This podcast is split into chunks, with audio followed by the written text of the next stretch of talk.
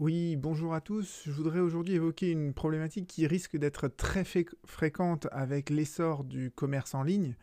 Et la question en fait est de savoir si quand vous achetez quelque chose sur Internet et qu'il y a un problème lors de l'acheminement de ce que, vous avez acheté, eh bien, qui est responsable? Est-ce que c'est le vendeur qui vous a vendu ça ou est-ce que c'est le transporteur, Chronopost, euh, euh, la Poste, euh, qui en est responsable? Et en fait, la Cour de cassation vient de rendre un arrêt là-dessus. C'est la première fois qu'elle statue d'ailleurs sur ce texte. Euh, et donc, je vais vous expliquer brièvement ce qui est prévu dans le Code de la consommation, parce qu'il y a une section entière du Code de la consommation qui, concerne euh, cette problématique. Et je vous expliquerai après ce qui s'est produit euh, dans cette espèce qui a donné lieu à cet arrêt de la Cour de cassation. Alors, la première chose qu'il faut noter, c'est que vous avez en fait une section entière dans le Code de la consommation qui apparaît juste ici. et ce qui est important de relever déjà, c'est que cette section du Code de la consommation, elle se trouve dans le livre 2 sur la formation et l'exécution des contrats, dans le titre 1, conditions générales des contrats. Donc en fait, c'est quelque chose qui, euh, qui n'est pas propre en fait aux achats à distance, euh, ça, ça fait partie d'une autre section du, Code de la consommation, d'accord? Mais cette section sur la livraison et le transfert des risques que je suis en train de, vous expliquer, elle s'applique en fait à tous les contrats. C'est-à-dire que quand vous allez chez Darty et que vous vous demandez à être livré, quand vous allez chez la FNAC, n'importe quel magasin physique, et vous demandez à ce que le bien vous soit livré, eh bien, cette section-là du Code de la consommation s'applique. Alors, statistiquement, évidemment, les problèmes seront sans doute plus fréquents euh, dans le cadre d'une commande à distance que... Euh, euh, dans une boutique réelle et encore, je ne suis pas sûr. Donc en tout cas, voilà, gardez en tête que cette section du Code de la consommation, elle s'applique à chaque fois que l'on est consommateur. D'accord et euh, ce qui est important donc, dans cette section que je vais brièvement analyser avec vous, c'est que d'abord, voilà, il y a euh, un engagement de la part du professionnel de vous livrer à la date qui a été convenue. Ça, c'est le premier engagement qu'il doit faire. Et si jamais il n'y a pas de euh, délai qui a été mentionné, eh bien, au plus tard, nous dit le Code de la consommation, ce délai doit être respecté dans les 30 jours.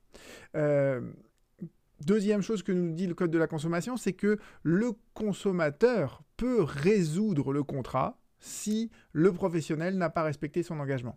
Autrement dit, un professionnel s'engage à vous livrer en 15 jours, vous n'êtes toujours pas livré au bout de 15 jours, le 16e jour, vous avez le droit de résoudre le contrat et à la suite de ça, le professionnel sera tenu de vous rembourser l'intégralité des sommes que vous avez payées. Maintenant, euh, ce qui nous intéresse, c'est cet article-là. C'est l'article 216-4. Et qu'est-ce qu'il nous dit? Il nous dit le risque le risque de perte et le risque de dédommagement, eh bien, il pèse sur le professionnel jusqu'au moment où le consommateur a physiquement pris possession du bien qui a été commandé. Donc c'est ça le critère du code de la consommation, c'est il faut que le tant que le consommateur n'a pas pris possession physiquement du bien, eh bien le risque de perte, le risque de dédommagement, il pèse sur le professionnel. Et le code de la consommation dit bien sur le professionnel, pas sur un intermédiaire comme le transporteur. D'accord? Euh, Et dernière chose que nous dit le code de la consommation, c'est que toutes ces dispositions que je viens de vous rappeler, elles sont d'ordre public, c'est-à-dire qu'on ne peut pas déroger là-dessus, on ne peut pas à travers un contrat dire, eh bien non, euh, contrairement à ce qui est prévu dans l'article 216.4, on considère que les risques de perte et de dédommagement reposent sur le consommateur dès que euh, la commande a eu lieu, etc.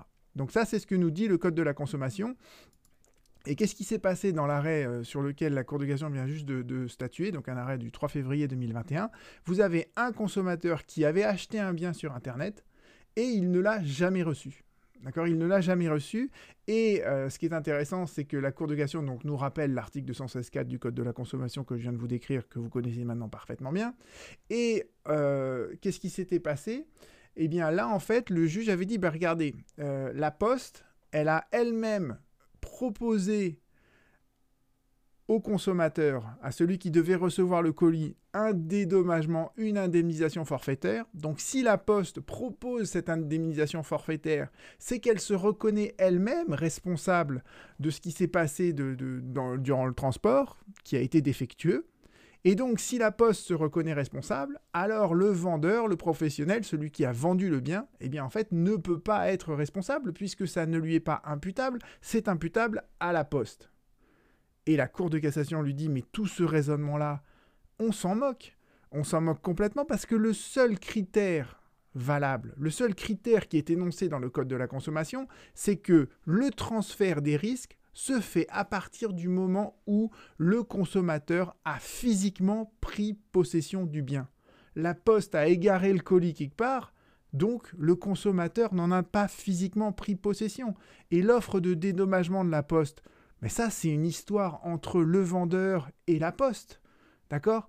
Mais il n'en demeure pas moins que le vendeur doit intégralement rembourser au consommateur les sommes que le consommateur a payées et éventuellement le vendeur ira se retourner contre la poste pour le service défectueux que la poste a rendu à ce vendeur. Mais cette question-là, elle n'intéresse pas le consommateur. Donc vous voyez que c'est un arrêt qui est très important parce que à chaque fois que vous commandez quelque chose et que vous, vous le faites livrer, eh bien, tant que vous n'avez pas pris possession de cette livraison, eh bien, c'est le vendeur qui doit assumer le risque de perte et le risque de dédommagement. D'où l'importance également aussi, lorsque vous recevez la livraison d'un bien qui est endommagé, de bien faire valoir les réserves auprès du transporteur, de prendre vous-même avec votre smartphone des photos du bien que vous avez reçu, et, ces photos-là, elles sont valables en tant qu'élément de preuve, hein, parce qu'il euh, faut bien comprendre que quand on doit prouver un fait juridique, et un dédommagement d'un bien, l'endommagement d'un bien, pardon, c'est un fait juridique, euh, tous les moyens de preuve sont valables. Donc quand vous recevez un colis qui est euh, livré complètement euh, défoncé, prenez des photos avec votre smartphone. Si les photos sont synchronisées directement avec le cloud, en plus vous avez la preuve de la date exacte et du moment où vous avez pris ces photos. donc voilà. Donc surtout prenez bien cette précaution de vous préconstituer une preuve à travers des photos, des vidéos du, de l'endommagement du bien, parce que à partir du moment où vous prenez possession de ce bien, eh bien euh, le transfert des risques s'est opéré d'un point de vue juridique, et donc dans ces cas-là, le vendeur n'a plus à assumer euh, les l'endommagement euh, ou euh, la perte, voyez, de, du bien qu'il vous a vendu. Voilà, j'espère que c'était clair, j'espère que ça vous sera surtout utile. Euh, enfin, j'espère pas trop souvent, parce que sinon ça veut dire que les transporteurs ne font pas très bien leur travail, et, et à l'heure actuelle, c'est important qu'ils le fassent. Voilà, je vous remercie, on se retrouve très bientôt pour peut-être des vidéos un peu plus axées vers le droit du travail, mais je me suis dit que c'était bien aussi d'ouvrir cette chaîne à d'autres problématiques que les problématiques purement centrées sur le droit travail. Donc euh, voilà, c'est pour ça que j'ai créé d'ailleurs diverses playlists que vous voyez apparaître sur la page de la chaîne euh, et j'espère pouvoir les étoffer au fil du temps euh, sur ces diverses thématiques qui me paraissent intéressantes et qui j'espère vous intéressent également. À bientôt.